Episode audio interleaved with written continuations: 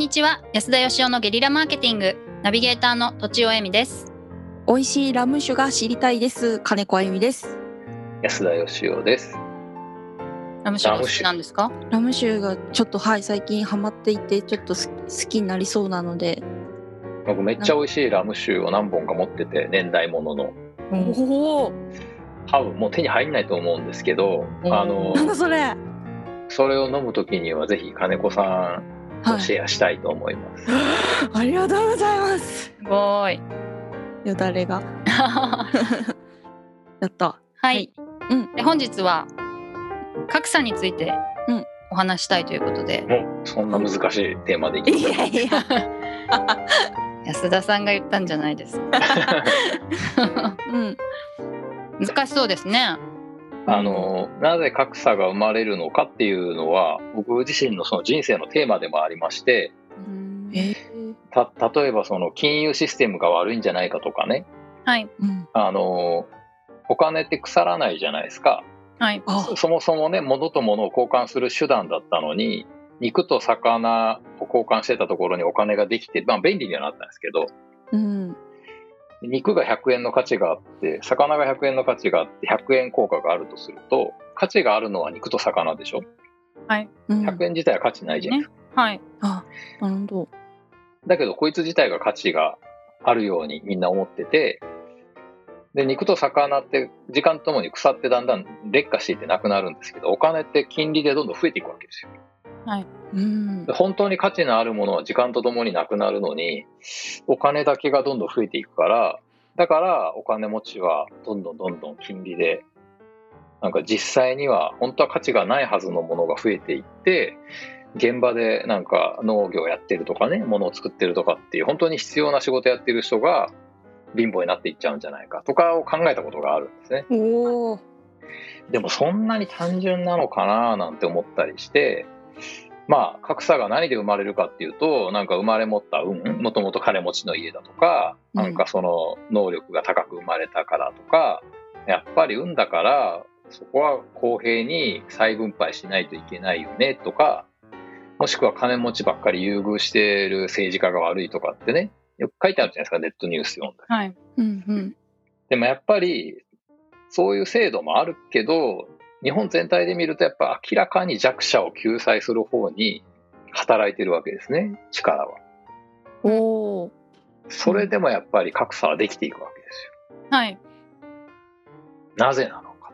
をお二人に問いたいわけ。昔からあるんですかね。格差って。例えばなんか農耕みなんかじゅじゅなんか縄文時代とかそういう時からあるんですかねまあ腕力とかに差はあったとは思うんですけど格差って言われるなんかその豊かさの違いっていうところでいくとやっぱり農業が全ての始まりだと言われますね。あー。そそれからできたみたいな。はい、狩猟してる時にはそういうのなかったけど自分でそのまあ土地の大きさによって得られるものが変わってきて、うんうんうん。そこを守らないといけなくなってきてそのために、えー兵隊を雇いはみたいなことで、えー全体を束ねる人が豊かになっていったみたいな、それまでにはその貧富の差があんまなかったって言われてますよね。うん。なるほどなるほど。そうなんだ。私何かの本で読んだんですけどもお。あのランダムにこうコンピューターで点を打っていくとえっとまんべんなく点が打たれそうじゃないですか。はい。うん。だけどそうじゃなくてどっかに集中していくんですって。うん、えー、そういうことなのかなって思ってます。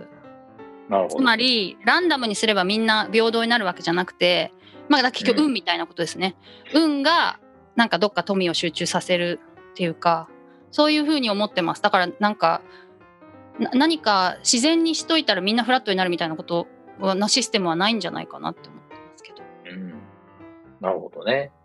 おー通じましたか今ので。それはあということは格差はなくせないってことですね。まあ人の手でどうにかまんべんなくあの点を打つことはできるのでうんそうなんか無理なんかやればでできるかもしれないですけどこの仕組みで自然に格差がなくなるぞみたいなことはないのかなって気がしてますね。あの生まれ持った運とか生まれた環境の違いとかってどうしてもあるじゃないですか能力の違いとかじゃあありますよね。はいやるやる気の違いとかね、本当にそれも生まれつきといえば生まれつきですもんね。はいそっか。うん。やる気はなんかあの関係ないとかって言われますけど、うんそれもやっぱりあの関係あると思うんですよね。思います。なのでそのうん何回やり直しても絶対その格差は多少はあの入れ替わりはあると思いますけどやっぱり何回やり直しても金持ちになる人はそっちの方向に頂点にはまで行かないまでもそっちに向かっていくしやっぱりならない人はならない方向に向かっていくっていうことがえー、だから時代が流れるとともにどんどん差が広がるのはそういうことだと思うんです。うーんえ金持ちになる人はどの時代に生まれても金持ちになると思いますか？うん、あのどこまで金持ちになるかっていうのは時代のとの相性はあると思いますけども、はいはい、うんある程度どの時代でも同じだと思いますね。えー、そうなんですね。うん、私はなんか例えばこうちょっとサイコパスっぽい人が例えばけ経営に向いてるとか言うじゃないですか。感情をこう入れないから向いてるとか言われることがあると思うんですけどそういうのは今,、今成功するかもしれないですけど昔だったら例えばつまはじきにされてなんかこう社会的に生きていけないとかそういうことが起こるんじゃないかなと思って結構時代によって成功者は変わるような気がしてるんですけどね。そういうケースもあると思いますね。あ例えば戦国時代だったら喧嘩が強いとかいうことが大事だったあわけで、ーはいはいはい。だけどやっぱりどの時代にもやっぱその時代に成功するにはどうしたらいいかっていうルールみたいなのがあって、うんうんうんあのそれをやっぱりきっちり考えてやっぱり勝つべくして勝つ人はどの時代でも勝っていくんだろうなって気はしますね。なるほど攻略上手な人がいるってことですね、確かにそれはありそうですねあの点で見たらだからもちろんそのそうじゃなくなる人もいるんでしょうけど、はいはい全体で見るとやっぱ圧倒的多数の人は、まあ、成功するべくして成功していくんだろうなって気はします。えー、どうしたらいいんでしょうね成功を収めるためには。えそっち？格差をなくすためじゃなくて。みんながこう、まあ、平等にとも言わないけれどやっぱりやる気もその格差の一部としたらやっぱりやる気もあってこう力もあってっていう人がやっぱりこう富を生んでいくっていうか感じですよね。やっぱり富の中でもあの、まあ僕の個人的な意見ですけど、うん。その高級なバッグ持ってるとかポルシェ乗ってるみたいなところはもう能力によって偏るのはしょうがないと思うんですけどうん。あの衣食住とあとは医療と学問とっていうこの5つだけはもうやっぱりそのある程度平等に能力高い人だから医療を受けれるとか教育を受けれるとか食べれるとかっていうところはやっぱりどう考えてもちょっとしんどいというか破綻に向かったシステムな気がしてるんでうんもう世界規模でのあの最低限の生活をする権利はやっぱり人間全体で確保すべきだなとは思いますね。おーでその上でそれ以外の格差が出る分にはもしもしょうがないのかなって感じがします。あとは欲しければあの頑張りゃいいし別になんかそれさえ満たされてればあとは好きなことやって生きていくよっていうんだったらそれでいいんじゃないのかう。うんうんそうですねだんだんそのブランドバッグがいいみたいな価値観も薄らいでますからそれぞれになっていけば幸せな道が見つかりそうですよね。あーだからけ幸せうん幸せかどうかはまあね人によるんでしょうけど健康に生きていく権利はやっぱり能力に限らずあった方がいいなとは思いますね。うん確かに、運によって左右されるのはあまりにも理不尽という感じがしますね。だけど皆さんなんかあの日本国内ではそういうふうに言いますけど世界と見たら日本人に生まれただけでめっちゃ運がいいわけじゃないですか。はいははいはい。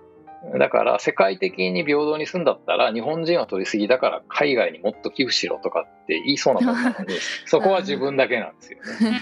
なるほど。うん私たちがもっと生活をレベルを下げたとしてもそれでいいかっていうことなんですかねせ。世界世界を平均にするんだったら世界中の人が今の日本人ぐらいになったらそれは世界的には相当リッチなわけですから、はい。なるほどなるほどまあ、そういう意味では日本はすでにその状態だとも言えなくもないですね。確かに。はい。そう考えると日本でも全員が納得してるわけじゃないんで世界中うん、が確かに。そうなったとしてもみんなは不満かもしれませんね。ね。確かにぐるぐるしちゃいますね。難しいな。うーん。はいじゃあ最後にうん。あの格差はこうすればなくなるというおまとめを。無理じゃないですか？地球を作り直しますか？そしたら。おお、神。すいません。はい。はい。ということで。ということで本日は以上です、ありがとうございました。ありがとうございました。本日も番組をお聞きいただきありがとうございました。私たち3人でギブの実験室というオンラインサロンを始めることにしました。キャンプファイヤーファンクラブというサービスで募集をしていますので参加したい方はキャンプファイヤーで検索するか境目研究家安田義雄のホームページ安田義雄 .com からお申し込みください。来週もお楽しみに。